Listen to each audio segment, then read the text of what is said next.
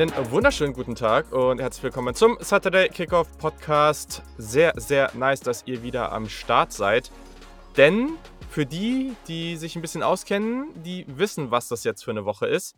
Eigentlich dürfte ich keine Ems mehr sagen, aber ein bisschen schwierig.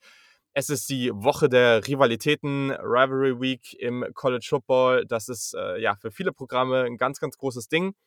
Und äh, deswegen werden wir da natürlich unter anderem heute drüber sprechen. Aber erstmal freue ich mich, dass mein Podcast-Kollege aus dem hohen Norden wieder am Start ist. Hi, Yannick. Ja, bald bist du ja selbst im hohen Norden. Moin, grüß dich. Das ist richtig. Äh, potenziell schon nächste Woche ziehe ich um. Das geht jetzt alles ganz schön flott. Aber ja, dann werde ich auch in Hamburg am Start sein und freue mich da auch schon sehr drauf.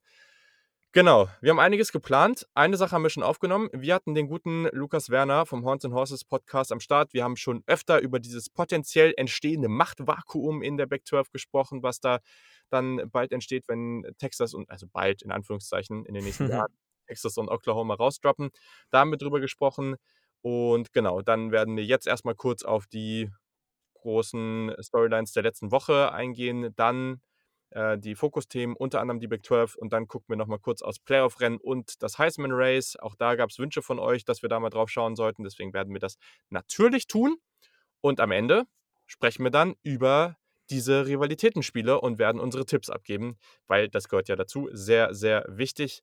Und ja, dementsprechend können wir loslegen, oder? Ich würde auch sagen, ich glaube, die letzte Woche hat uns nicht ganz so viele Highlights wie sonst immer beschert mhm. in dieser Saison. Wir reden ja jede Woche wie davon, nimmt, oh, nimmt. Upset, Upset, Upset, aber genau, Highlight kann man ja auch im negativen Sinne verstehen.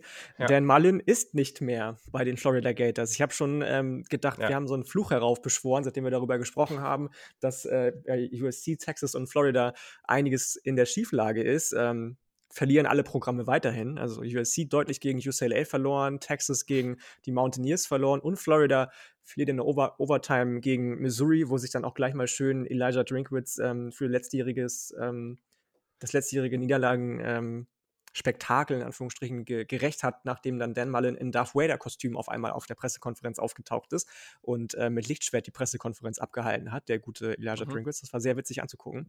Aber ja, was soll man sagen dazu? Das war wieder von Florida. Ich weiß nicht, wie du es gesehen hast, äh, sowohl offensiv, defensiv so ein bisschen, aber was, was ist bei den offensiv? Du hast ähm, ja immer die ganzen Wochen vor der Saison gesagt, du freust dich auf Emery Jones als Quarterback und ähm, was, was ist los bei denen? Ja, gegen Samford sah das doch super aus. Ne? Ach, kein Plan, was da los ist. Ich glaube, irgendwie ist das generelle, also auch generell mental sind die einfach durch mit der Saison, ne? Und mhm. das spricht halt echt nicht fürs Coaching. Ich glaube, das ist auch einfach das größte Problem mittlerweile. Auch wenn Dan Mein an sich ja kein schlechter offensiver Headcoach ist, ne? Also die letzten Jahre hatte sich ja eigentlich eine ganz gute Reputation da aufgebaut. Mhm.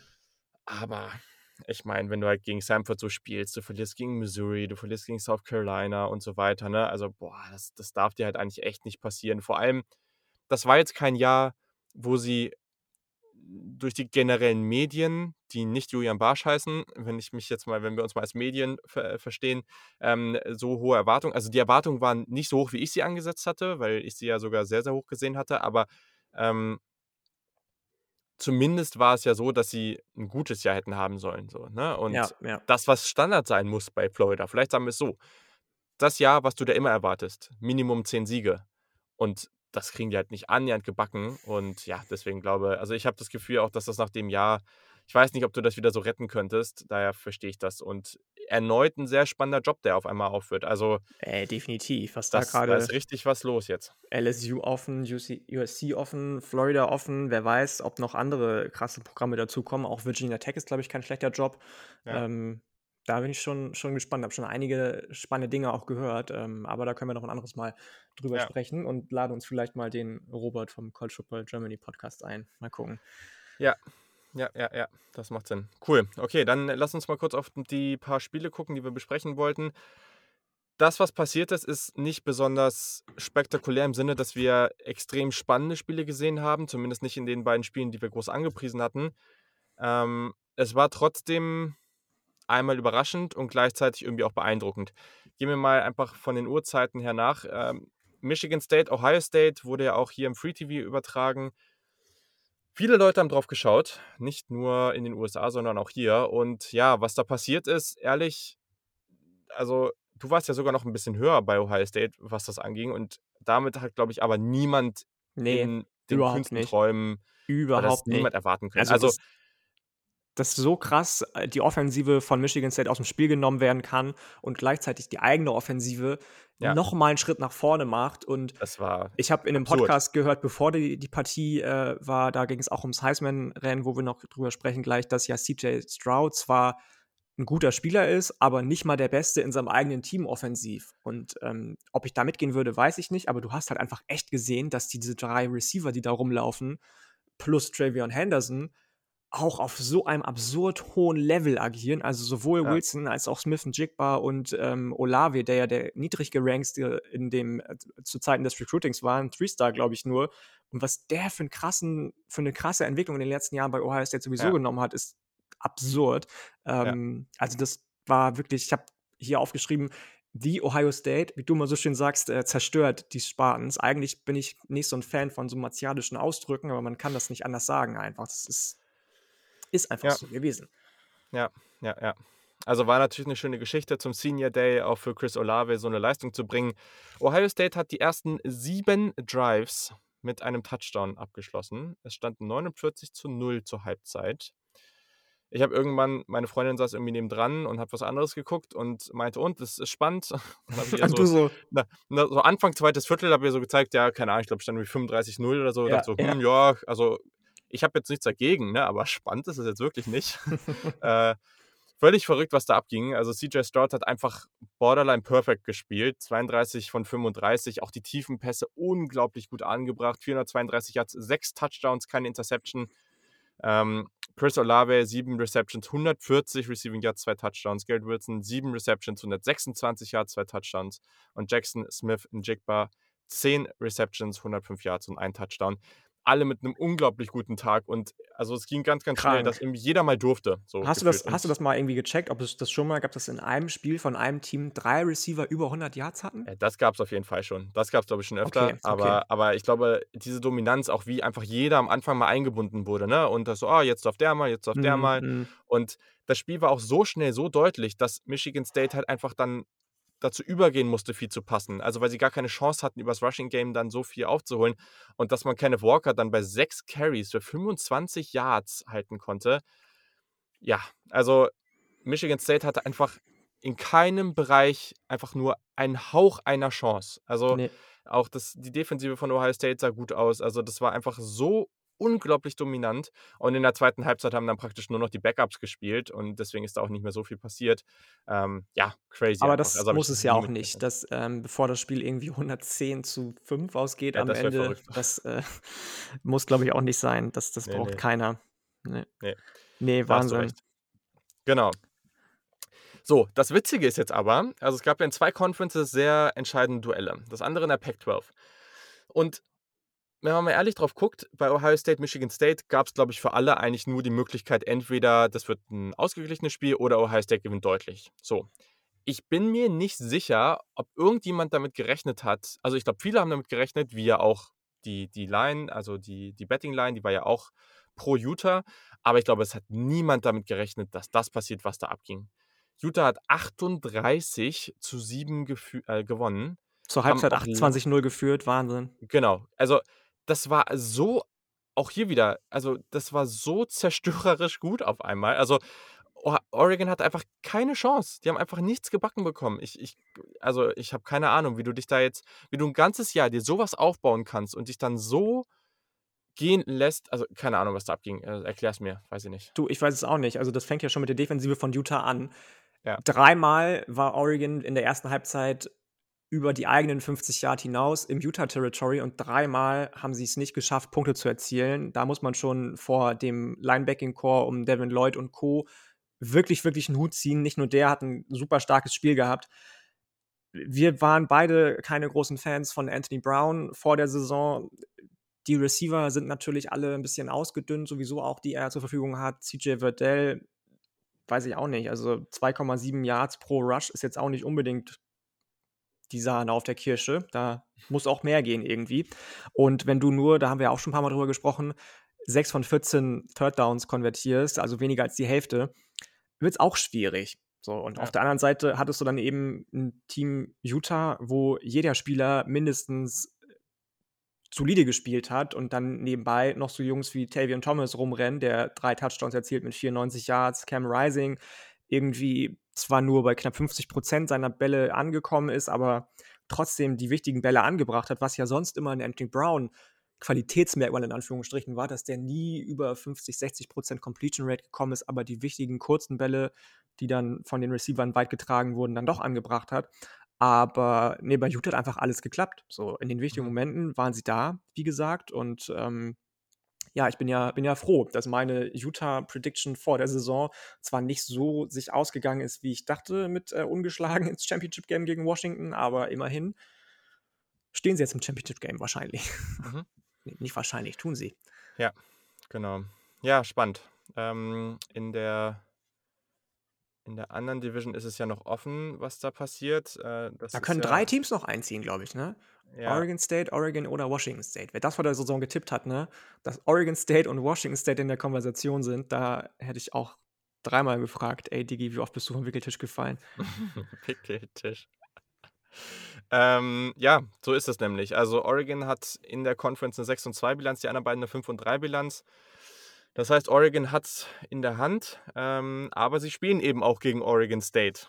Also dementsprechend, ich weiß jetzt aber nämlich nicht, und das ist jetzt nämlich nochmal spannend, wie nämlich so Oregon State hat gegen Washington State verloren. Das heißt, am Ende ist es jetzt so, wenn, also Oregon State kann nicht mehr aus eigener Kraft. Die müssen darauf hoffen, dass Washington State auch verliert. Genau, genau, weil, genau, weil Oregon State, wenn sie gewinnen, dann sind sie halt schon mal vor Oregon, weil die haben gleiche Bilanz dann und dann gewinnt der Head, ähm, Head to Head. Aber Washington State kann eben mit dem eigenen Sieg auch eben wirklich und damit hat eben, also ich habe damit null gerechnet. Nee, gar nicht. Die das dann für sich entscheiden. Und die spielen halt gegen Washington und das ist natürlich jetzt in diesem Jahr auch durchaus machbar. Also bin ich gespannt. Das ist so traurig, ne, dass man das so sagen muss. Und wenn man auch Washington gegen Arizona zum Beispiel gesehen hat, die ja, ja wirklich Bottom, Bottom Power 5 dieses Jahr sind, dann ist das schon, sah das auch schon nicht gut aus von Washington. Und ähm, dass das passiert, wirklich damit habe ich im Leben nicht gerechnet, dass Jimmy Lake jetzt nicht der krasseste Typ ist. Klar, logisch, aber dass es so die Grütze runtergeht, wow. Ja. Ähm, das ist ja. schon, schon hart zu sehen. Und ich bin gespannt, wer da am Ende das Ruder in die Hand bekommt, um es für Washington vielleicht wieder in andere Gefilde zu lenken. Ja. Ja, ist unglaublich spannend, was da jetzt so für Coaching-Möglichkeiten da sind. Also das ist, äh, das ist echt ziemlich cool. Ähm, was können wir noch so dazu sagen? Genau, gehen wir mal zum nächsten Spiel. Das hätte, wenn Arkansas das gewonnen hätte, dann wäre hier noch eine Möglichkeit gewesen, dass Alabama am Ende den Westen in der SEC nicht gewinnt. Aber so geht es, glaube ich, geht's nicht mehr. Nee, weil Ole Miss ähm, könnte noch ausgleichen. Also wenn Alabama jetzt gegen Auburn verliert, dann hätte Ole Miss auch noch den 6 2 Rekord haben können. Aber, aber Bama hat ja den Tiebreaker. Genau, genau, genau. Also, genau, das war auch eine sehr, sehr spannende Partie und das zeigt eben, dass Alabama absolut schlagbar ist. Arkansas at Alabama 35-42. Arkansas hat sich, hat sich richtig, richtig gut richtig geschlagen. Richtig gut geschlagen, ja, muss ich ja, auch Jay sagen. Jefferson, tolles Spiel. Traylon Burks, 8 Receptions, 179 Yards, 2 Touchdowns. Richtig, richtig gut.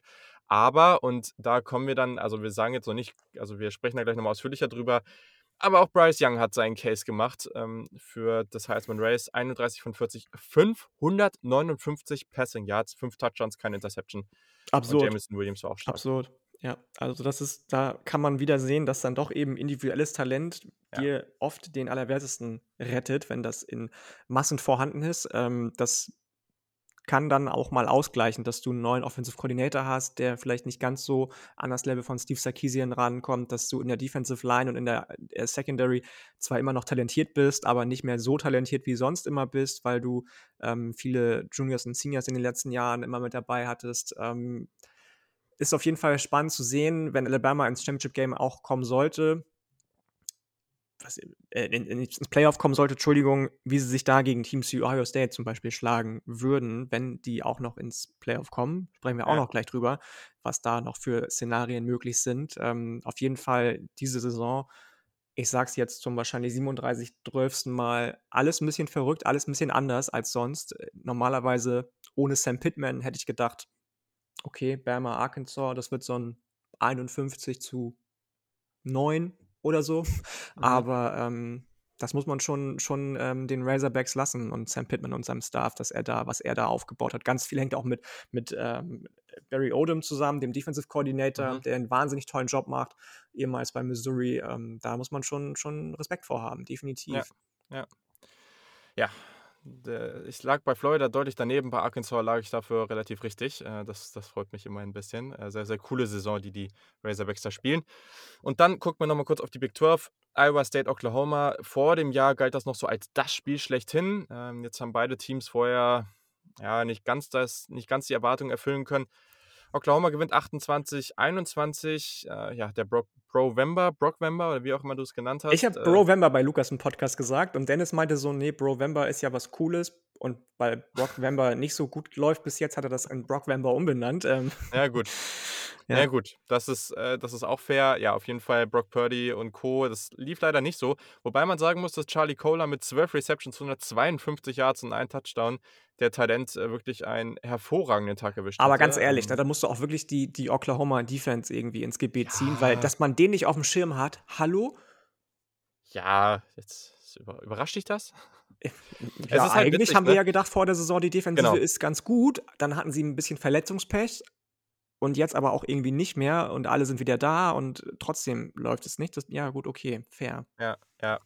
Ja, crazy. Ähm, ist halt echt so, weil, also vor dem Jahr haben wir echt gedacht, dass Oklahoma eine krasse Defense haben wird, dass das richtig gut wird. Auch jetzt, wenn du dir eigentlich so die Statistiken anguckst, ne, also Caleb Williams, 8 von 18, 87 Yards, ein Touch und eine Interception.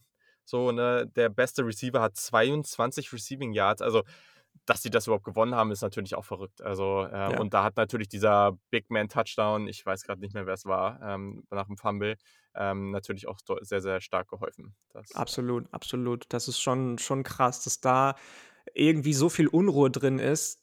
Ähm, nachdem es ja eigentlich anfangs gut gelaufen ist mit dem Wechsel auf Caleb Williams ähm, und er anscheinend dann doch nicht mit dem Druck so ganz zurechtkommt. Spencer Rattler zwischendurch ja auch wieder auf dem Feld stand. Ja.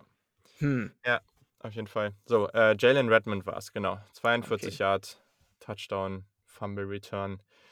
Sehr, sehr coole Geschichte darüber. Über diese Sachen freut man sich doch immer. Ähm, nee, sehr schön. Genau.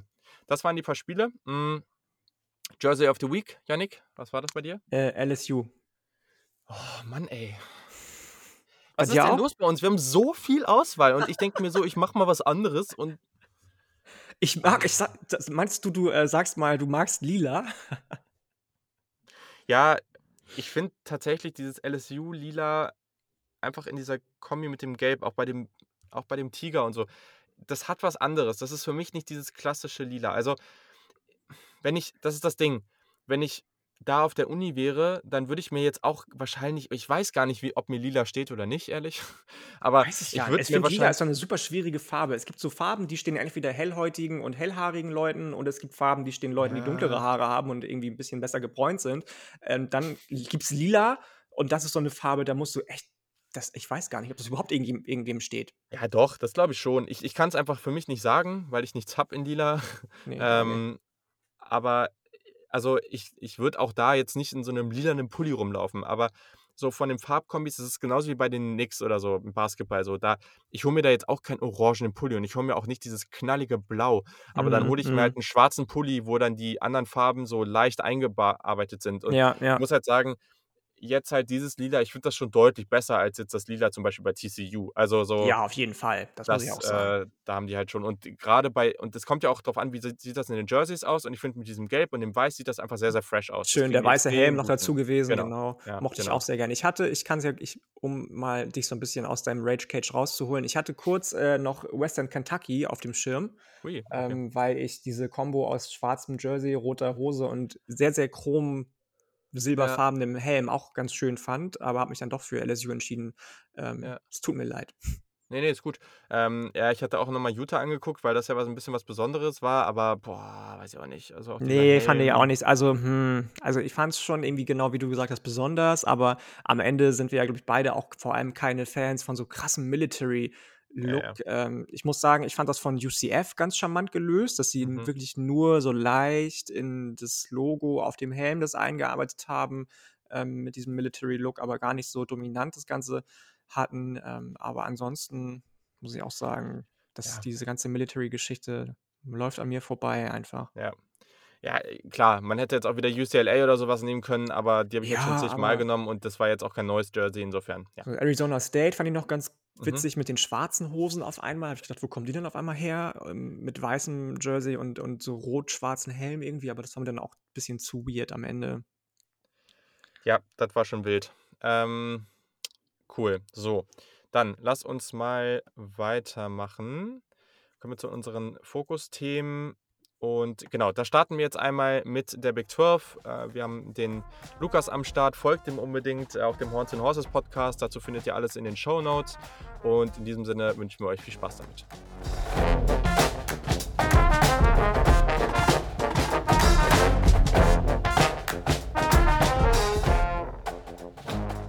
Ein Jahr ohne Strom, ähm, die Big 12 muss in Zukunft länger ohne Texas und Oklahoma auskommen. Wir haben das Thema schon angeschnitten in den letzten Wochen, dass eventuell bald in mittelferner Zukunft ein Machtvakuum entstehen könnte, wenn Texas und Oklahoma die Conference verlassen und uns darüber Gedanken gemacht, wer da eigentlich so reinstoßen könnte in dieses Machtvakuum und wen könnten wir uns dazu zu diesem Thema Schöneres einladen und auch Klügeres einladen als den lieben Lukas Werner. Hallo Lukas, schön, dass du Zeit entbehren konntest für uns. Du bist ja auch ziemlich gestresst im Moment.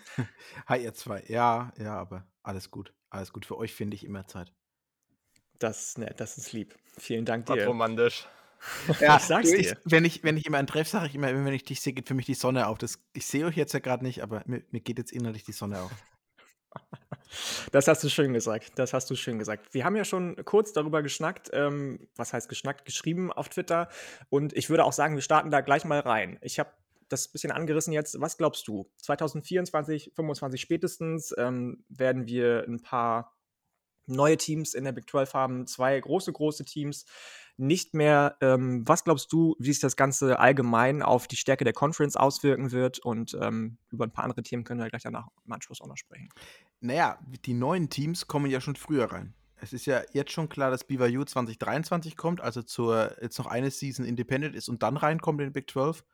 Und die anderen Teams sehr wahrscheinlich auch. Also ähm, Cincinnati, Houston und eben auch ähm, UCF. UCF, dass die 23 reinkommen, dass wir erstmal mit ein, von einer 14er League ausgehen können. Wieder was gelernt? Wieder, ja. Ähm, das ist nur, was nur eben feststeht, dass Texas und Oklahoma 2025 spätestens verlassen. Der normale Konsens ist jetzt eben, dass alle sagen, wir, wir kriegen praktisch, wir bleiben, wir gehen nur auf 12 hoch und Oklahoma und TC, äh, Texas machen eben diesen Handel mit der Big 12 und gehen vorher raus. Ähm, ich habe jetzt schon einige Stimmen gehört, die der Meinung sind, dass die Big 12 mittelfristig auf 14 Teams hoch will und deshalb Texas und Oklahoma nicht rauslassen will. Und wenn die wirklich draußen sind, da nochmal zwei andere Teams nachziehen wird. Und da ist mhm. eben dann vor allem Memphis im Gespräch und noch SMU. Also SMU mhm. könnte trotzdem irgendwann noch hochkommen. Ähm, das ist eben das, dieses, dieses wirkliche Loch entsteht erst 25, aber wir kriegen schon 23 eben diese neuen Teams mit rein. BYU definitiv, also da hat der AD schon gesagt, der Vertrag läuft ab 23. Die anderen Teams, da kommt es ein bisschen auf die Gespräche eben mit der ähm, mit der Conference an, wie viel die Ablöse will am Ende mhm. des Tages. Mhm. Ja, ich glaube, bei der, bei der ähm, AAC zum Beispiel hast du 23 Monate Genau, ähm, deshalb war jetzt auch Kündigungsfrist. Genau, deshalb war auch diese, dieser Sprung dann jetzt eben so schnell dann doch noch vor der Season oder im Beginn der Season, damit diese 23 Monate bis 23 durch haben. Ja, ja.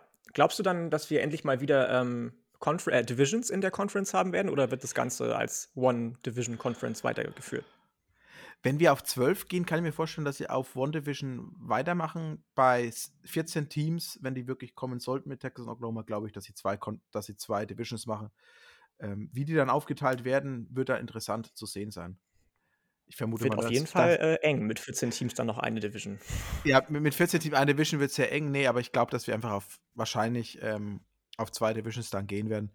Und da ist dann spannend zu sehen, ob sie vielleicht gleich schaffen, dass West Virginia und BYU sich die ersten zwei Jahre treffen, dass wir auch diese längste Tour auf jeden Fall am Anfang dabei haben.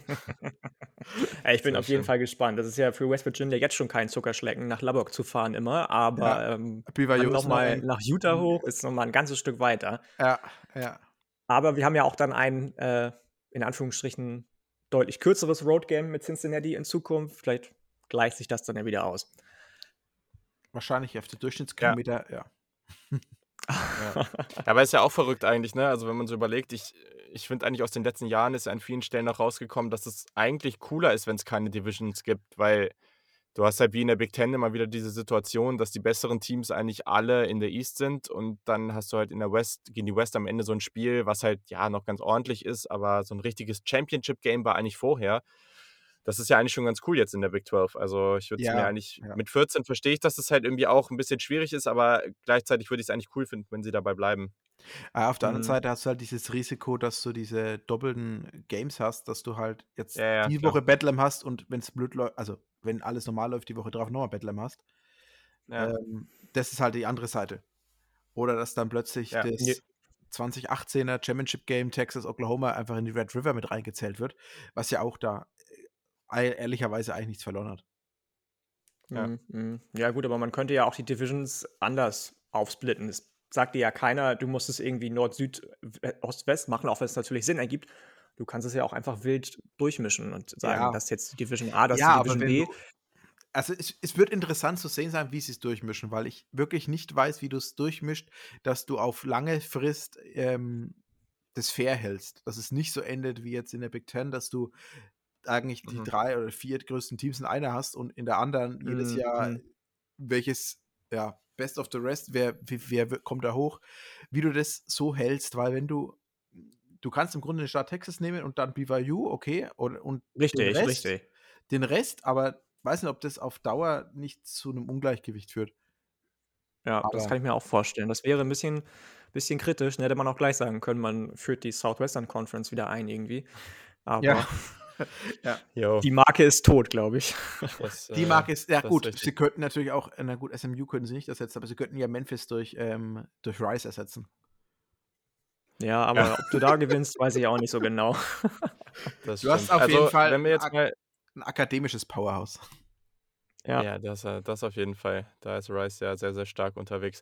Ähm, wenn wir mal kurz drauf gucken, auf die Teams, die jetzt noch in der Big 12 sind, oder die jetzt in der Big 12 sind, minus Texas und Oklahoma, von welchen Teams, und da kann man ja die gerne auch mal ein bisschen durchgehen, von welchen Teams erwartest du denn, dass sie dann in diese Lücke reinstoßen könnten und so ein bisschen diese Spitze ähm, der Big 12 übernehmen könnten?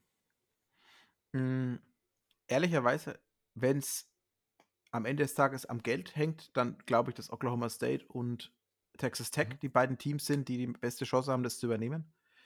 Houston ist finanziell auch nicht schlecht aufgestellt. TCU wird spannend zu sehen sein, wie sie den, den Dallas bespielen können die nächsten Jahre. Und Baylor ist halt, Waco ist halt ja, wenn man schon mehr sagt, Labex im Nirgendwo, Waco ist jetzt auch nicht wirklich eine Großstadt, die viel Spaß macht. Und deshalb, ja, ich weiß nicht, Cincinnati, glaube ich, wenn sie es schaffen, weiterhin die, an diesem Coaching festzuhalten, hat eine gute Chance. West Virginia verliert irgendwo ihren, ihren Außenseiterstatus, ihr, ihre Besonderheit, wenn da noch ein anderes Team aus dem Norden dazukommt. Bin ich gespannt, wie die sich über die nächsten Jahre aufstellen können. UCF war schon mal National Champion und mal schauen, was da in Zukunft passiert. Ja, es ist von ähm, den bestehenden Programmen, glaube ich, dass du die besten Chancen hast mit Oklahoma State und Texas Tech, dass die diese Lücke schließen können, als einfach das jeweilige Nummer 2 Programm im Start. Mm, mm, gerade Oklahoma State, glaube ich, ne? Sowieso schon in den letzten Jahren immer wieder am Kommen mit Mike Gundy, einen relativ ähm, gefestigten Head Coach und dann eben als neues Big 12 alleinstehendes Oklahoma-Programm. Mhm kannst du, glaube ich, schon viel erreichen. Krasse Facilities, inzwischen auch einen deutlich besseren Ruf als vor ein paar Jahren vielleicht noch, wo Mike Gandhi ja immer mal wieder mit komischen Aussagen auf sich aufmerksam gemacht hat. Ich glaube, was ich am spannendsten finde, sind tatsächlich diese neuen Märkte, die du bekommst. So Florida bekommst du als neuen Markt, du bekommst ähm, mit Houston eine der am größten wachsenden Metropolen der USA in eine Conference dazu, die auch eine wahnsinnig krasse, diverse Einwohnerschaft hat und ähm, sehr, sehr jung eigentlich auch als Stadt ist. Mhm. Das ähm, spannend zu sehen sein. Und dann irgendwie BYU, glaube ich, sowieso auch, dadurch, dass sie eine landesweite Fanbase haben, durch die Religion, die die ja begleitet, in Anführungsstrichen, ein spannender Faktor in der TV-Vermarktung sein können für, den, für die Conference. Und ähm, da geht, glaube ich, einiges mit den neuen Programmen. Und ich ja. kann mir gut vorstellen, dass da sich das ein oder andere Programm, ähm, das jetzt in der Big 12 noch ist, Stichwort Kansas, Kansas State, die dann vielleicht die kleinsten übrig bleibenden Player sind in der Conference, ähm, noch umgucken werden.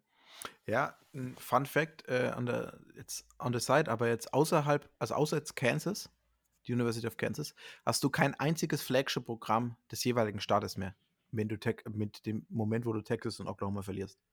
Du hast nur Second Hallo, West Virginia. ja, gut, ja. Gut, ja, gut, rechnen wir West Virginia jetzt mit rein, okay, aber du hast ansonsten. Aber ich verstehe, was du meinst. Nur, nur, nur das Nummer, immer mindestens das Nummer zwei bis drei bis vier Programm im, im in dem jeweiligen mm, Staat. Mm. Und ich weiß nicht, ähm, das ist wieder was, was halt auch auf die Dauerhaft, Dauerhaftigkeit dieser, dieser Liga, die ja schon immer so die eine Liga ist, die die meiste Bewegung drin hat, ähm, wird spannend zu sehen sein, was sich da ich bin gespannt. passieren kann über die nächste Zeit.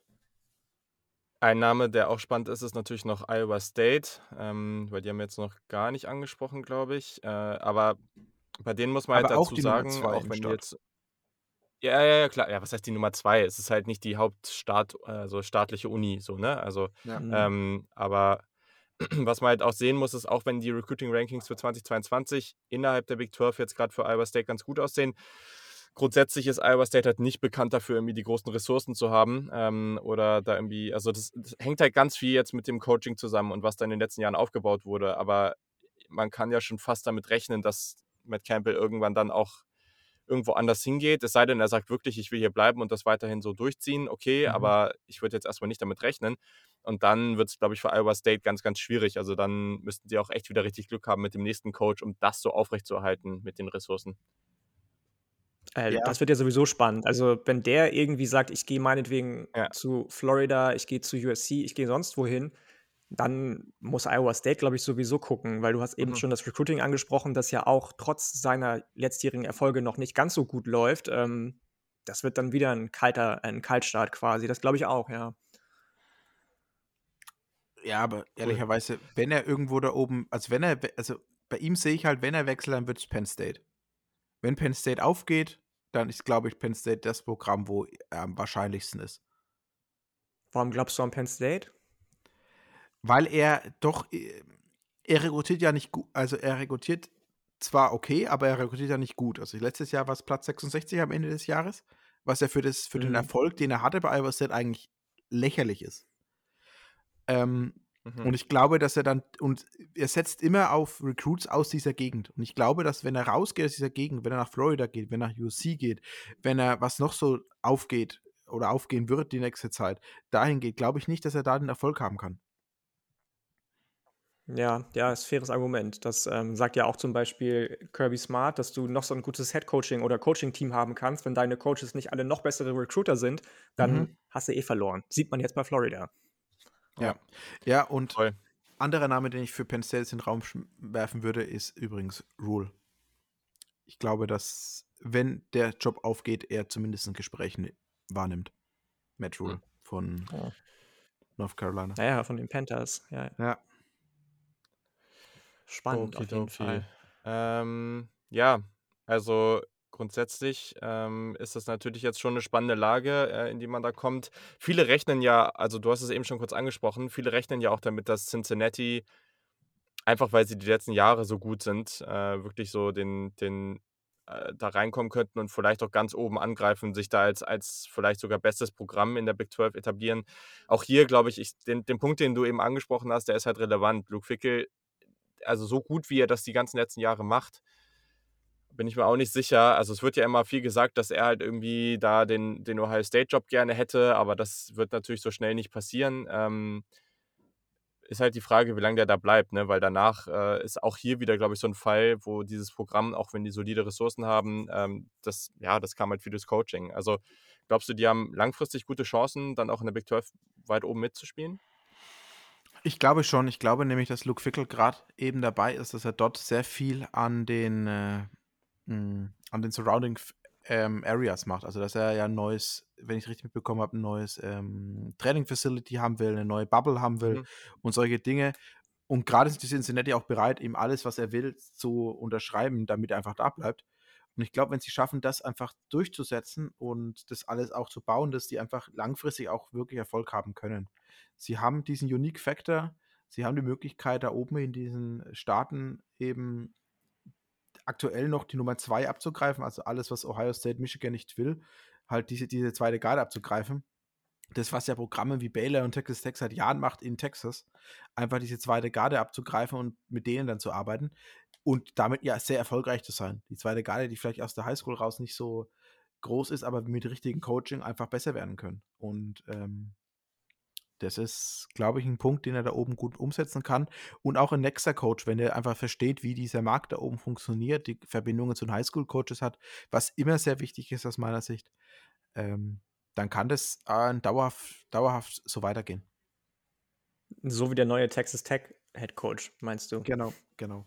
Der ja. jetzt gleich mal äh, auf dem Recruiting Trail richtig losgelegt hat. Der hat gut losgelegt. Ich weiß gar nicht, ich habe den Überblick verloren. Sind es jetzt sieben oder acht Recruits, die er jetzt hat, über die, über die, seitdem er eben Amt ist? Ähm, klar. Am ersten Tag waren es gleich mal drei in der ersten ersten, Nacht. Ja, in der ersten Nacht waren es drei, bevor er offiziell vorgestellt wurde. Also bevor er das offizielle Gespräch, also die, ja. die Pressekonferenz hat, die er dann auch nochmal gewonnen hat. Ähm, mit seinem Auftreten dort, wo er eben gleich erstmal mit dem, äh, mit dem Schrei ähm, Red Raiders anfängt. Ähm, er ist so ein bisschen die Vorschau, also so, ich sag, möchte jetzt nicht sagen 2.0, aber er ist so ein bisschen Chef Trailer 2.0. Alles das, was eigentlich die Unis wollten von Chef Trailer, eben diese, diese tiefe Verbindung in Texas, diese, dieser Erfolg in der Texas Highschool-Welt. Und er hatte das alles auch, nur er hatte eben noch nicht diese Jahre in als Head Coach bei einem Group of Five Programm oder allgemein einem Programm im College. Und es kann jetzt mega, mega abgehen und es kann so durchstarten, wie jetzt äh, Jeff Trailer bei UTSA diese, diese Universität innerhalb von zwei Jahren nach vorne gebracht hat. Ich glaube, es ist nicht unrealistisch, dass Deck es auch schafft. Oder es funktioniert eben nicht. Das muss man ein bisschen absehen. Ich bin super optimistisch. Für mich war eigentlich so mein, mein, mein Wunschkandidat für TCU, weil ich nicht dachte, dass er den, den Schritt zu Texas Tech macht.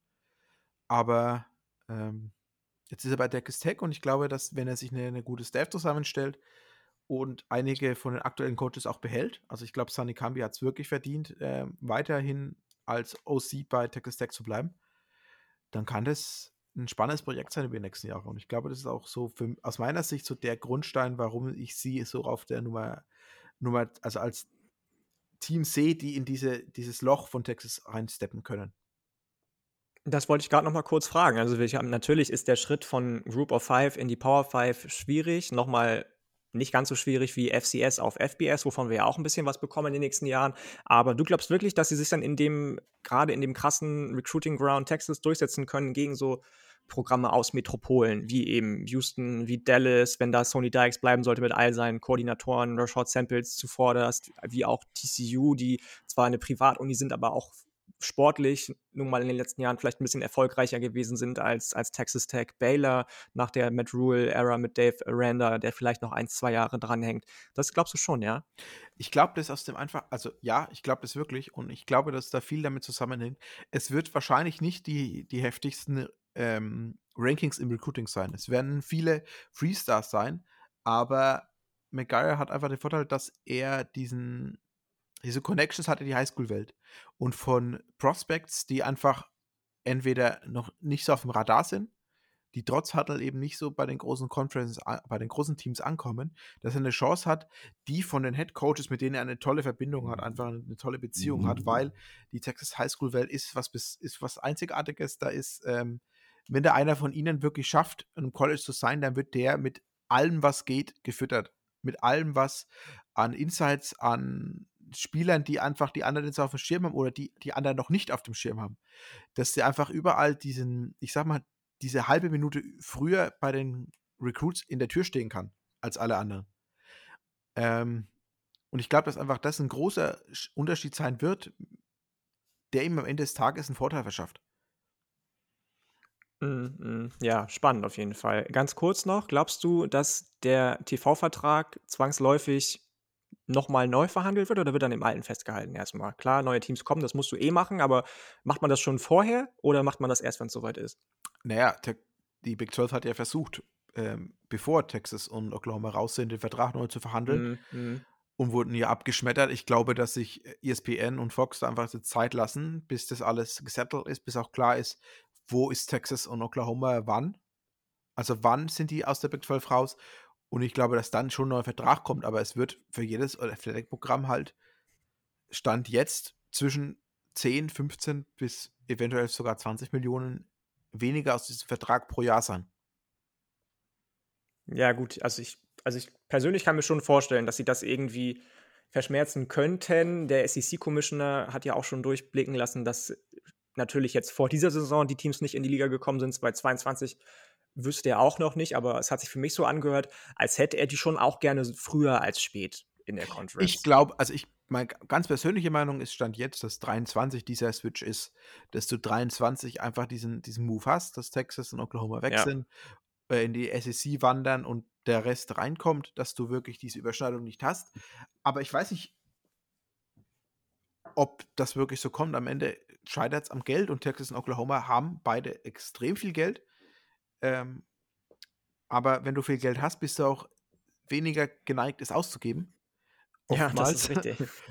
ähm, und da gab es ja die, die wirresten Theorien, dass Texas aus dem Vertrag, also zum Beispiel Texas, der Vertrag äh, fürs Longhorn Network, wenn ausläuft, oder wenn der jetzt einfach vorher aufgekündigt wird, der läuft bis 2030, die Summe, die von Texas dann von ESPN bekommt, wäre genau das, um Texas und Oklahoma gleichzeitig rauszukaufen.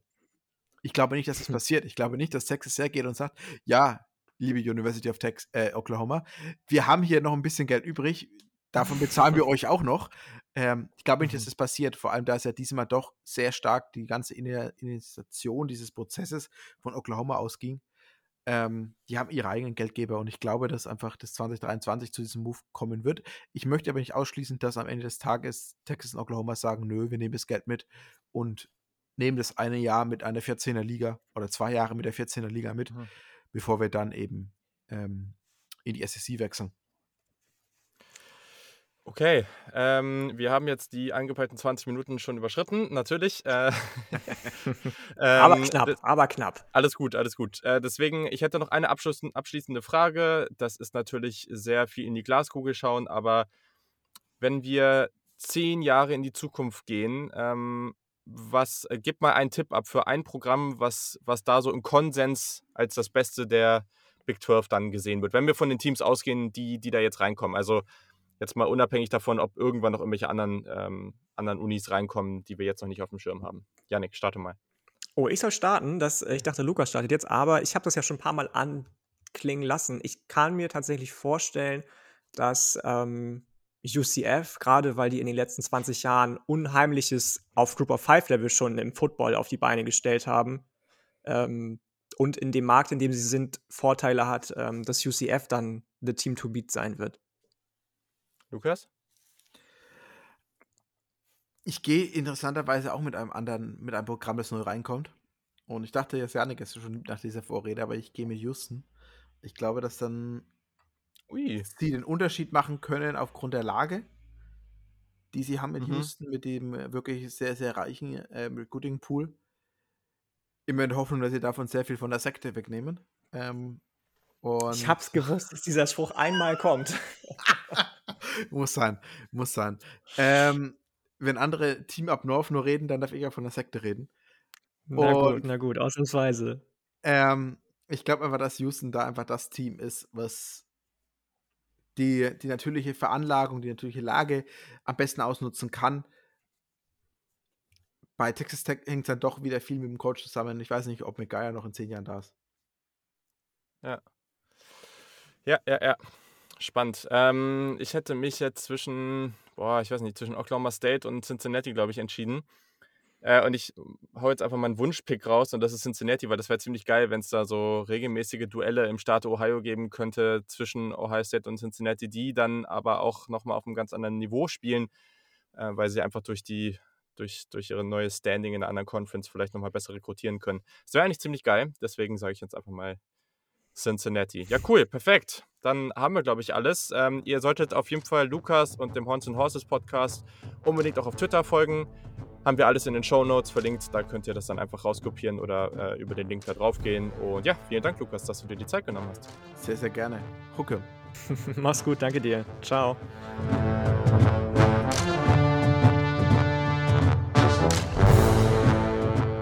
Ja, vielen Dank nochmal an den Lukas. Das war auf jeden Fall super spannend und ich hoffe, ihr habt jetzt ein bisschen besseren Blick dafür, was in den nächsten Jahren in der Big 12 abgeht und wie das so weitergehen kann. Äh, ich finde es auf jeden Fall super spannend und ich glaube, die Conference hat ganz, ganz viel Potenzial, auch wenn man das erstmal nicht so denkt, weil die großen Programme rausgehen.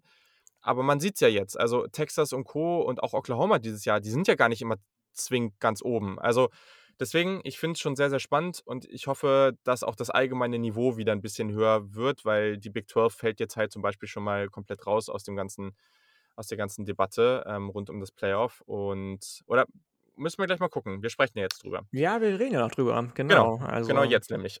Also, Playoff-Szenarien. Ähm, wir haben jetzt noch diese eine Woche vor uns. Ähm, die letzten Spiele in der Regular Season. Danach kommen die Conference Championship Games. Und dann kommt noch Army Navy und dann wird praktisch entschieden, wie das Playoff aussieht. Und das ist natürlich ganz spannend. Also, wir nehmen jetzt am Dienstag auf, dementsprechend wissen wir noch nicht, wie die neue, wie die neue Reihenfolge aussieht. Ich, mich würde es schon wundern, wenn Cincinnati jetzt nicht auf 4 wäre. Aber also da müsste schon wirklich wieder viel, viel in diesem komischen, ominösen Raum, in dem das Komitee ja. sitzt, passieren ähm, und sich zugesteckt worden sein gegenseitig, dass sie sagen, wir nehmen sie immer noch nicht mit rein. Oregon genau. hat verloren. Ähm, Oklahoma hat sich wieder nicht mit rumbekleckert. Michigan State ist jetzt endgültig aus dem Rennen raus, wahrscheinlich. Also da müsste schon viel, viel, viel passieren. Ja, genau. Deswegen, ähm, das, das wird mich jetzt auch sehr, sehr stark wundern. Ähm, können wir kurz gucken hier: College Football Playoff Rankings. Das müsste dann eigentlich ziemlich genau so aussehen, wie das jetzt hier in der AP-Poll aussieht. Ähm, ja, wobei Michigan ist noch vor Notre Dame. Das ist jetzt in der AP-Poll andersrum. Da bin ich mal gespannt, wie das jetzt aussieht. Aber ist ja auch erstmal nicht so wichtig. Hm.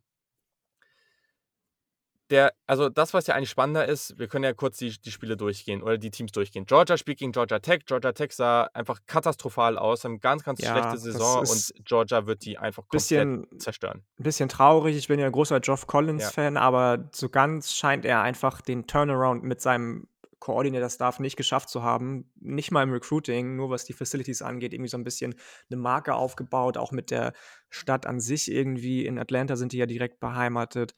Ähm, es ist, also der Buyout bei dem ist halt sehr hoch, deswegen glaube ich nicht, dass sie den feuern am Ende.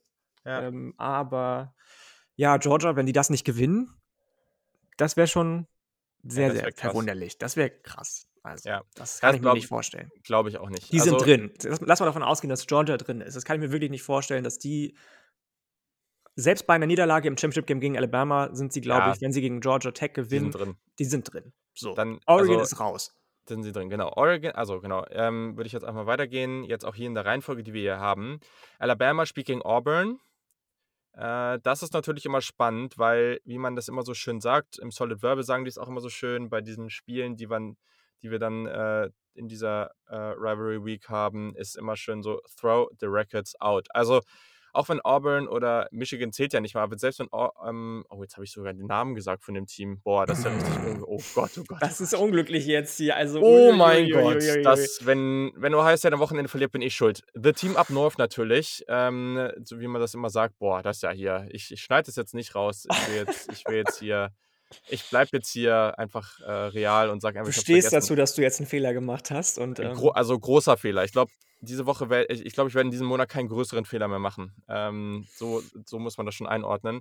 Aber unabhängig davon, also wenn man jetzt mal weiter guckt, Alabama, wenn die gegen Auburn verlieren, dann sind sie zwar im Championship Game. Also ich glaube, die sind da noch nicht raus. Wenn sie gegen Georgia dann auch verlieren, sind sie raus. Wenn sie aber dann wieder gegen Georgia gewinnen, dann haben sie natürlich den besten Sieg von allen. Also ich glaube, dann sind sie wieder drin. Mhm, mh. Ja, wobei, da, das stört mich schon wieder, ähm, dass sie dann den besten Sieg von allen haben. Alle anderen krassen Siege, klar, Ole Miss wird in den Top 10 gerankt sein und wahrscheinlich sogar in Sugar Bowl kommen, sollten sie gegen Mississippi State gewinnen. Aber ähm, aber ja, Georgia ist ja das beste Team gewesen und dann haben sie ja. den besten Sieg gegen das beste ja, Team. Also, ja, ja. also das, das verstehe ich schon, das, also den, den Satz habe ich schon verstanden, aber ich finde jetzt einfach den, den Rekord von Bama, ich, ich fand die einfach nicht so krass dominant wie die letzten Jahre. So, und zum Beispiel fände ich, auch wenn es ähm, zwei Teams aus einer Division sowieso nicht geben kann, meines Erachtens, ich weiß es gar nicht, geht das? Dass Michigan und Ohio State zum Beispiel ins Playoff kommen? Klar geht das, aber ist halt schwierig. Wenn jetzt meinetwegen die Woche, die kommt, gewinnt Ohio State. verliert aber im Championship Game gegen Wisconsin. Naja, gut, das ist ja egal. Also, dann hast du potenziell beide raus. Also, oder, gew oder gewinnt, gegen gewinnt, gewinnt gegen Wisconsin und Alabama wird völlig zerstört von Georgia.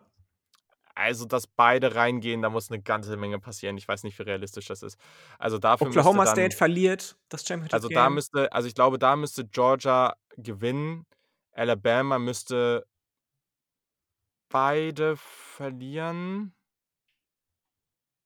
Ja, weil sonst haben sie Conference Championship. Und Cincinnati wahrscheinlich auch verlieren. Cincinnati müsste äh, verlieren einmal, wenn nicht sogar zweimal. Mhm. Notre Dame müsste verlieren. Ja. Also, und dann muss ja dann, also deswegen gehen wir mal die Teams durch. Dahinter gibt es ja noch ein paar andere. Also, so, wir haben dann Ohio State gegen The Team Up North. Äh, jetzt mal jetzt richtig. Ähm, hier geht es um eine Menge tatsächlich, ähm, weil Ohio State ist mit einer weiteren Niederlage, glaube ich, auch raus. Äh, das würde ich jetzt mal so sagen, weil sie dann ja nicht im Championship Game stehen würden. Ähm, mhm. Und das Team aus dem Norden hat dann alles, hat dann alles in der, in der eigenen Hand. Also ich denke, da, da ist dann schon, hier geht es um richtig was. Und das ist ja das, was ich mir gewünscht hatte. Also es wäre noch geiler gewesen, wenn irgendwie beide Teams ungeschlagen stehen oder irgendwie sowas. Aber es geht hier um richtig was. Und das ist ziemlich cool. Also darüber, ja, darüber ja. freue ich mich. Ähm, und das wird auf jeden Fall eine super spannende Geschichte. Cincinnati hat alles in der eigenen Hand, würde ich sagen. Aktuell noch ähm, Spiel gegen East Carolina. So, ja, geschenkt.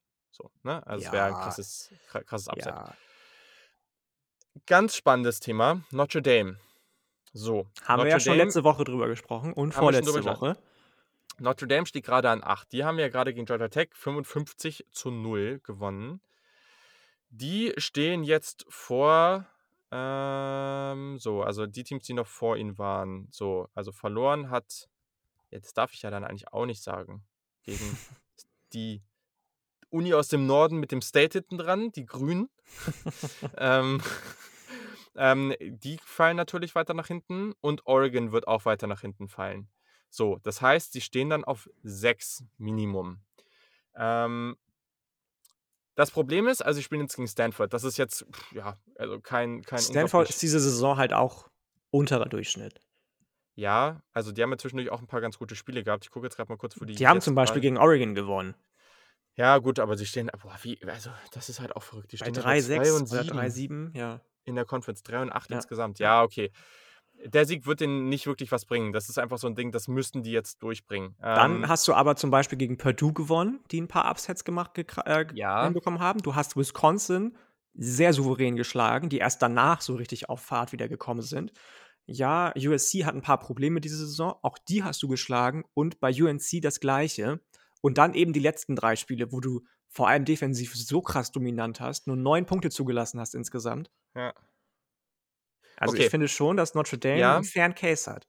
Ja, aber ich sage ganz einfach, Notre Dame hat keine, also hat es nicht mehr in der eigenen Hand.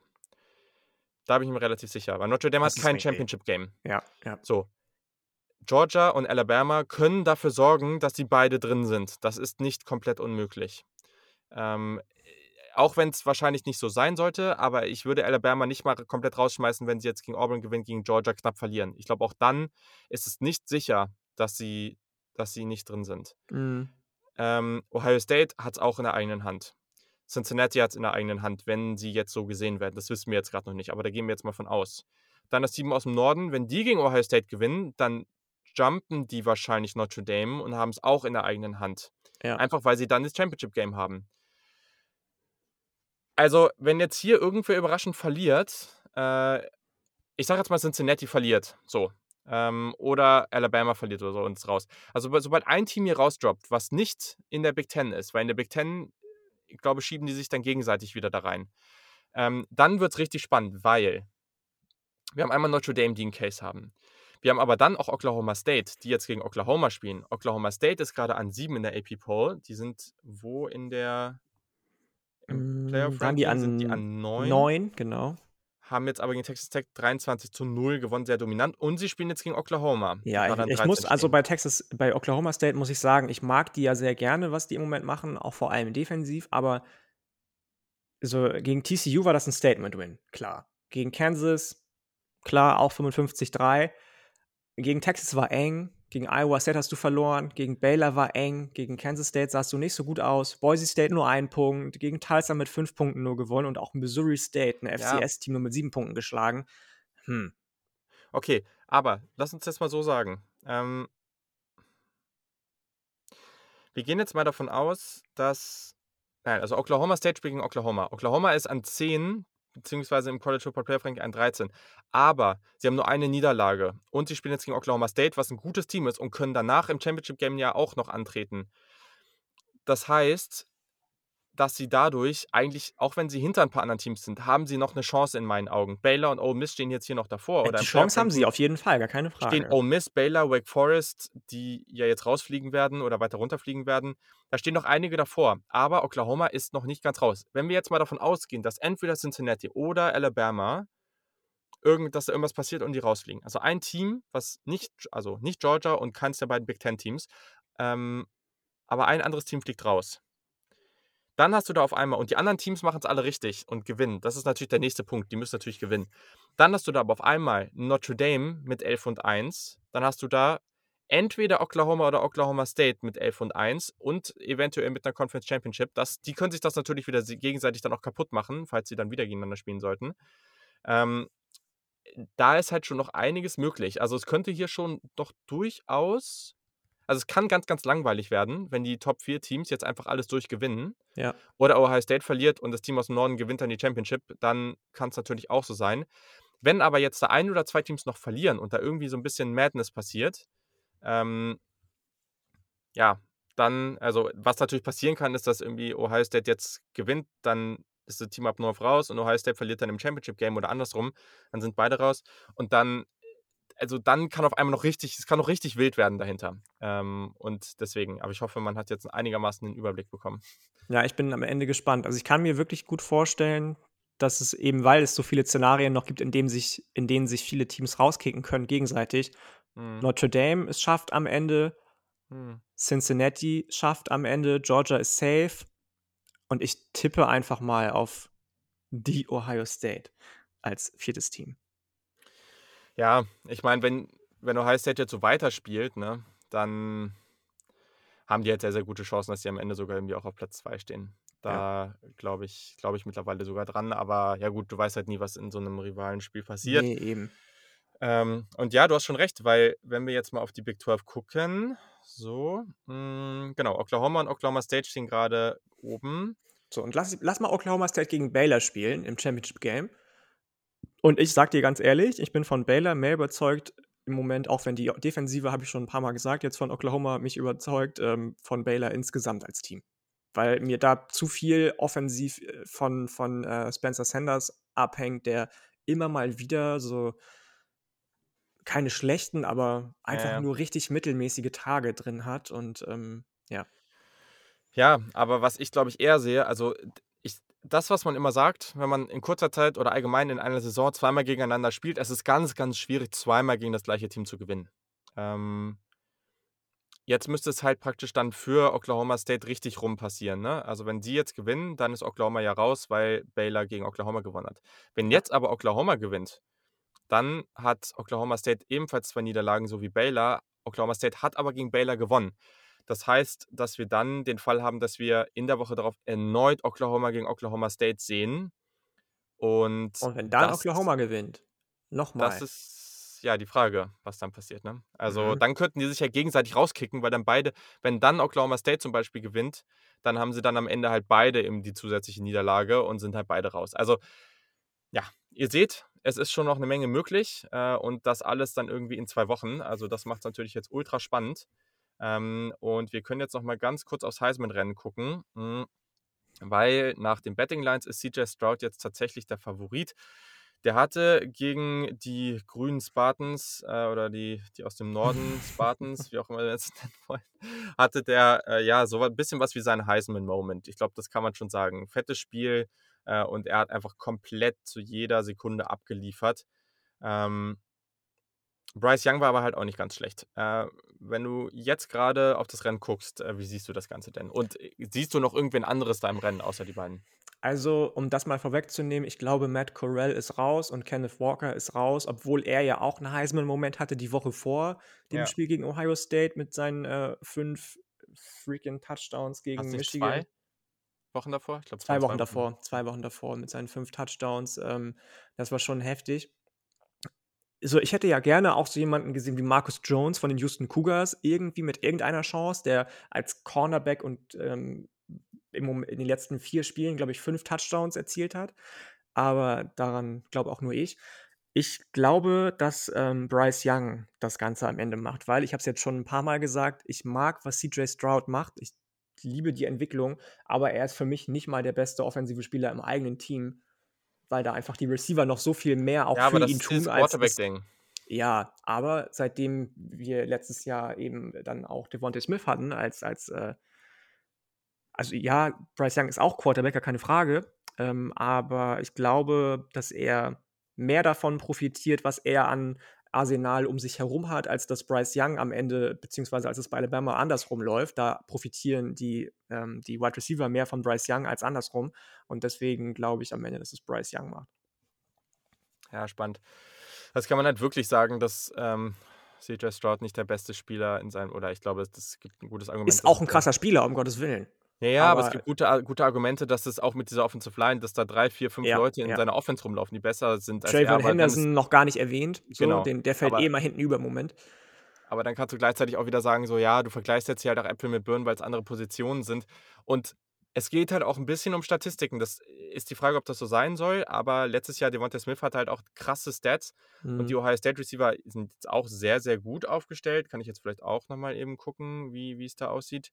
Ähm, aber die haben jetzt halt, wobei, ich glaube, Jackson Smith und Jigba, die könnten eigentlich alle noch hinkommen. Aber die haben jetzt auch keiner diese 1300, 1400 Yards, so, ne? Wobei, wie gesagt, Jackson Smith und Jigba hat 1182, Gerd Wilson 989, Chris Olave 848. Es kann sein, dass die am Ende alle irgendwie roundabout 10 plus Touchdowns, wobei das bei JSN schwierig wird, der hat gerade erst 6 Touchdowns, ähm, aber dass die alle irgendwie 1000 plus Yards haben. Ähm, aber es ist halt eben auch nicht, oder es ist äh, ziemlich realistisch, dass CJ Stroud nach dem Jahr deutlich über 4000 Yards, also wahrscheinlich wird er eher so 4, 5 oder sowas haben, ähm, 40 Touchdowns. Ähm, und ja, also im, im Rushing geben dir beide nichts. Ähm, beide haben, glaube ich, wenn ich es richtig gesehen habe, also Bryce Young hat 14 Rushing Yards über die Saison und CJ Stroud hat wow. genau 0. Ähm, 14 ja, Rushing Yards. Ist halt witzig, Wahnsinn. weil beide nicht so un unathletisch sind. Nee, also gar die können nicht. da schon was liefern, aber es sind halt reine Pocket Passer. Äh, und ja, ich finde es ganz, ganz schwierig. Also Bryce Young hat jetzt im November 76% Completion Percentage, 12 Touchdowns, 0 Interceptions. Gleichzeitig CJ Stroud zum Beispiel gegen AP Poll Teams 72% ähm, Completion mhm, Percentage, mm, 10 Touchdowns, 1 Interception. Im November 78% ja, Completion fair. Percentage. Mm. Also, ich finde es ganz schwierig. Ich glaube tatsächlich mittlerweile irgendwie aus irgendeinem Grund, es ist halt die Frage, es kommt einfach auch darauf an, wie dominant diese Teams spielen. Aber wenn man jetzt drauf guckt, ich glaube, für Alabama wird das nicht so leicht gegen Auburn und danach spielen sie gegen Georgia und kriegen da vielleicht auf die Mütze. Mhm. So, Ohio State spielt jetzt gegen das Team aus dem Norden, danach spielen sie gegen irgendein anderes Team aus der West. Wer ist denn das jetzt aktuell? Wisconsin. So. Okay, gegen Wisconsin mal wieder, irgendwie immer das Gleiche ähm, gefühlt. Mm. Und haben da sicherlich auch eine gute Chance. Und es kann halt sein, dass CJ Stroud auch einfach in diesen letzten beiden Spielen mit dem letzten Spiel jetzt zusammen einfach so eine Dreierreihe praktisch liefert, die brutal gut ist, wo er jedes Spiel mit 400 Yards, 3, 4, 5 Touchdowns abliefert. Und ich glaube, dann kannst du nicht mehr wirklich auf Bryce Young gehen. Egal, wer jetzt wirklich besser spielt. Ich glaube, es ist auch einfach ein bisschen leichter der Weg dahin für CJ Stroud. Ja, das stimmt natürlich. Das kannst du haben, ja. Das ist ja. richtig. Aber wenn Bryce Young abliefert, genauso wie dann bei CJ Stroud äh, gegen Auburn abliefert, gegen Georgia ja. abliefert, so dass sie dann gewinnen am Ende des Championship Game, ist auch wieder. Ja, dann, ja genau. Die, die, er, hat, er hat die größere die Chance, dann, er hat die größere Chance, dann noch für einen zusätzlichen Heisman-Moment zu sorgen. Ja, Wenn er ja. dann gegen Georgia gewinnt und dominant spielt, ich glaube, dann kriegt es Bryce Young. Ja, ja. das glaube ich auch. Cool. Okay, also ähm, haut gerne auch mal, schreibt uns mal äh, auf Twitter und Co. etc. der Kick, Instagram das gleiche. Ähm, schreibt uns da gerne mal. Äh, ich bin, ich würde mal gerne hören, wenn, wie ihr diese Situation darum seht. Äh, das wäre das wär sehr, sehr spannend. Und gerade auch wenn jetzt das neue Playoff-Ranking rauskommt, da könnt ihr euch auch gerne mal melden und sagen, was ihr dazu denkt. Auch immer sehr, sehr spannend. So, jetzt tippen wir ein paar Spiele. Hm, ich würde mal sagen, wir gehen jetzt hier so auf die großen, weil Transparency, ich habe das, wir machen das gerade in der Mittagspause, deswegen nicht so viel Zeit. Ähm, womit fangen wir denn an? Also, Lass es ähm doch gleich mal mit äh, The Game anfangen und. Ja, ich suche es gerade, um hier dann auch die richtigen Betting Lines und Over-Unders und so zu haben. Ach, hier Topspiel. Houston gegen Yukon. Houston ist ein 32,5 Punkte Favorit. Ähm, kleine Empfehlung. Ich habe jetzt auch, wobei das Spiel war relativ deutlich am Ende. Ich habe äh, hier Women's College Basketball. Da war die Nummer 1 gegen die Nummer 2. Äh, South Carolina gegen Yukon, die ja seit Jahren so eine krasse Dynastie im Laufen haben. Äh, Gab es jetzt letzte Nacht. Ähm, kann man sich auch die Highlights auf YouTube angucken. Sehr, sehr nices Spiel auf jeden Fall. Ähm, kann man echt angucken. Hat richtig Bock gemacht. Ähm, ja, Georgia ist auch 35 Punkte Favorit. So, Ohio State gegen The Team Up North. Ähm, Ohio State ist 8 Punkte Favorit. Ich hätte gedacht, dass es vielleicht sogar ein bisschen mehr ist. Das ist gar nicht so viel. Und das Over-Under liegt bei 64. Janik, was hm. denkst du? Also, ich sage erstmal, dass, ähm, weil ich einfach diese Madness sehen will, dass Michigan gewinnt. Ich darf ja Michigan sagen. Jo. Ähm, ich will das einfach sehen, dass es irgendwie Wirst Jim Harbour das erste Mal schafft, dieses Team zu schlagen in den letzten Jahren, dass Jim Harbour nach seiner ganzen Umstrukturierung des Vertrages, nach irgendwie viel Tamtam -Tam um seine Person vor der Saison eine zu null Saison hinlegt, ins Championship Game einzieht. Ob er dann am Ende gewinnt gegen Wisconsin, ist die andere Geschichte. Wahrscheinlich dann wieder nicht. Ähm, aber ich will das sehen, dass Michigan gewinnt und äh, deswegen sage ich, Michigan gewinnt und gehe nicht mit der Line mit, dass, es, äh, dass Ohio State acht Punkte Favorit ist. Ja, äh, ja, ich schon.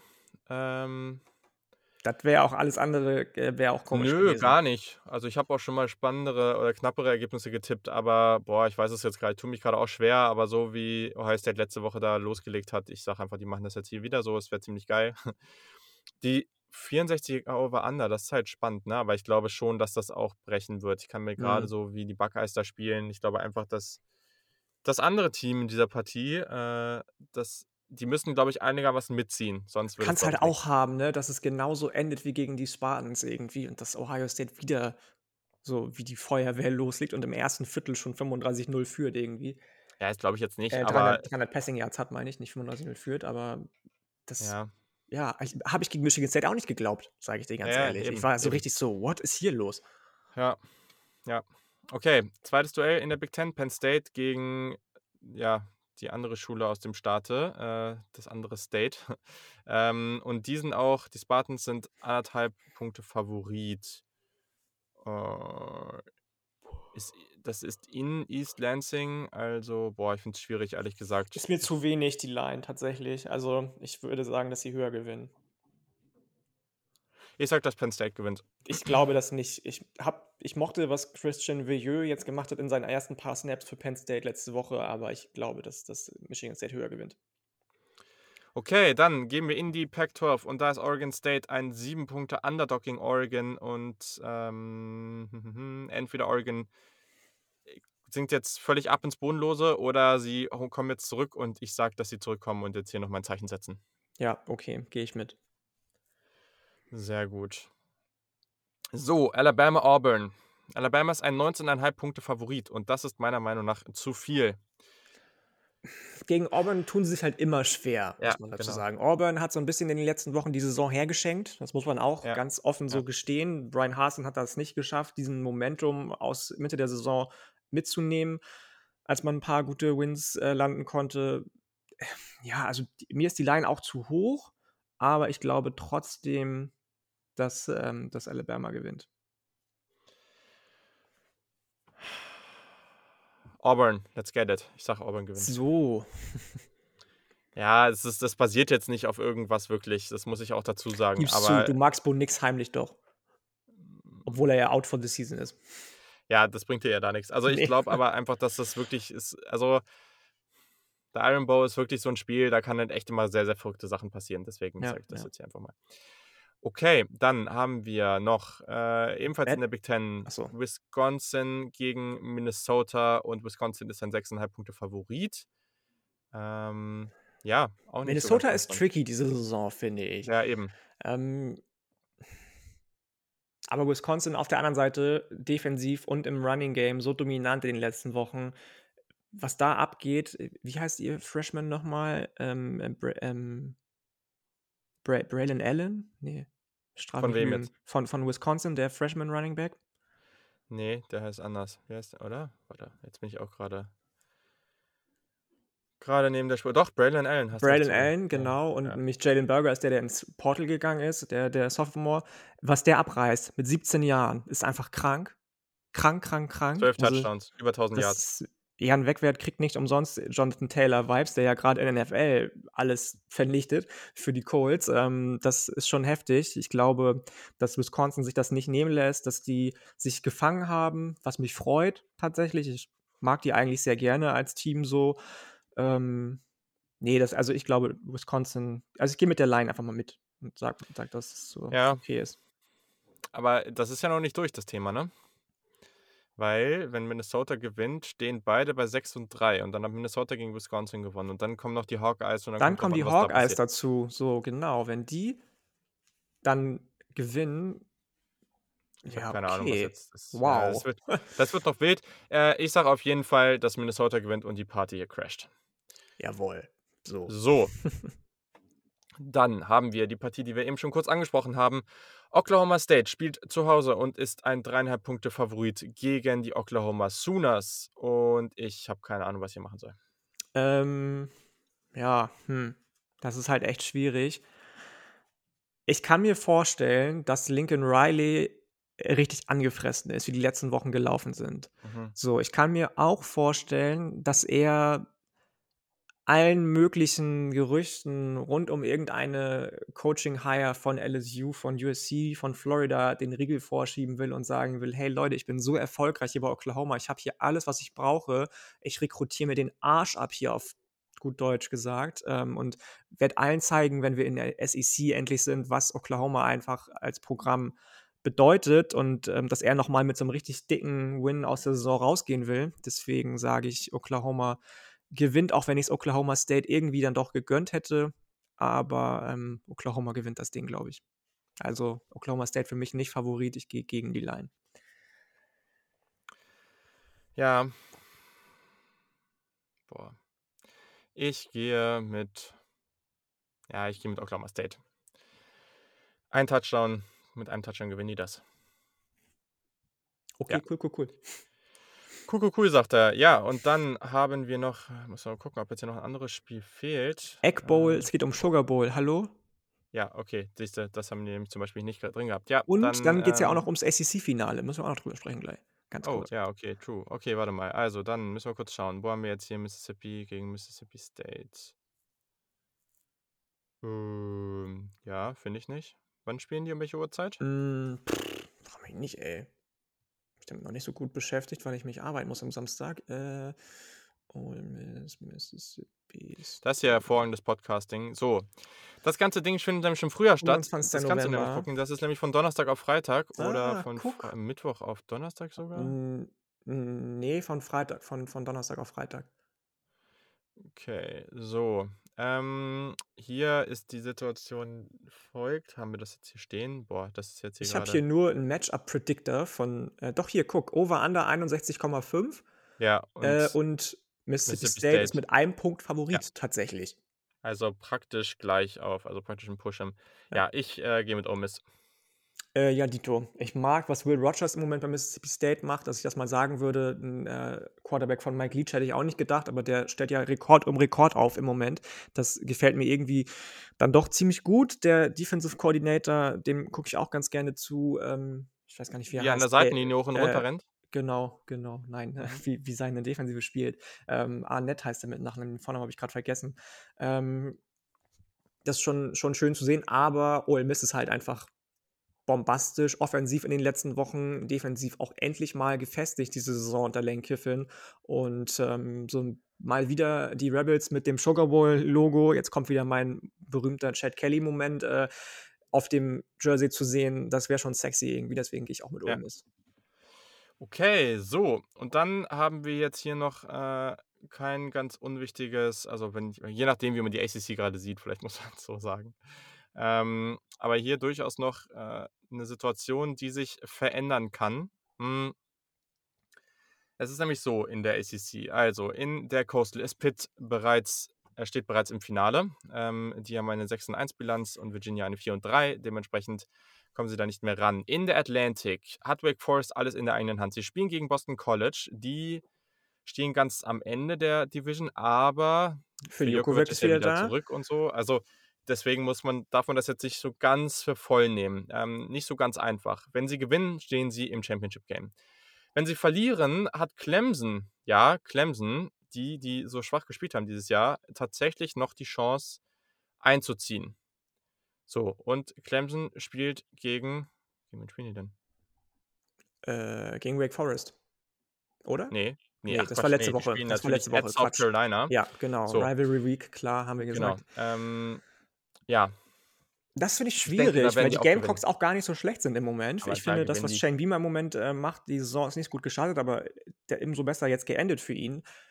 Ja, gegen Wake Forest sah das schon dominant aus von Clemson und es sieht auch immer besser aus von Woche zu Woche. Ähm, ja, auch mit Bo Collins und so. Die verbessern sich jetzt hier. Die, die verbessern sich, richtig, richtig. So langsam kriegen die ganzen Freshmen, Sophomore ihre Breakout-Momente. Ähm, deswegen kann ich mir auch schwerlich vorstellen, dass South Carolina das Ganze gewinnt. Ich habe aus Spaß gesagt vor dem Podcast, vor der Aufnahme, hey, irgendein Case wird schon das heißt, dass das, äh, das Playoff-Komitee finden, um auf einmal von 26 auf 4 Clemson zu hieven, aber am Arsch. Mhm. Das wird nicht passieren.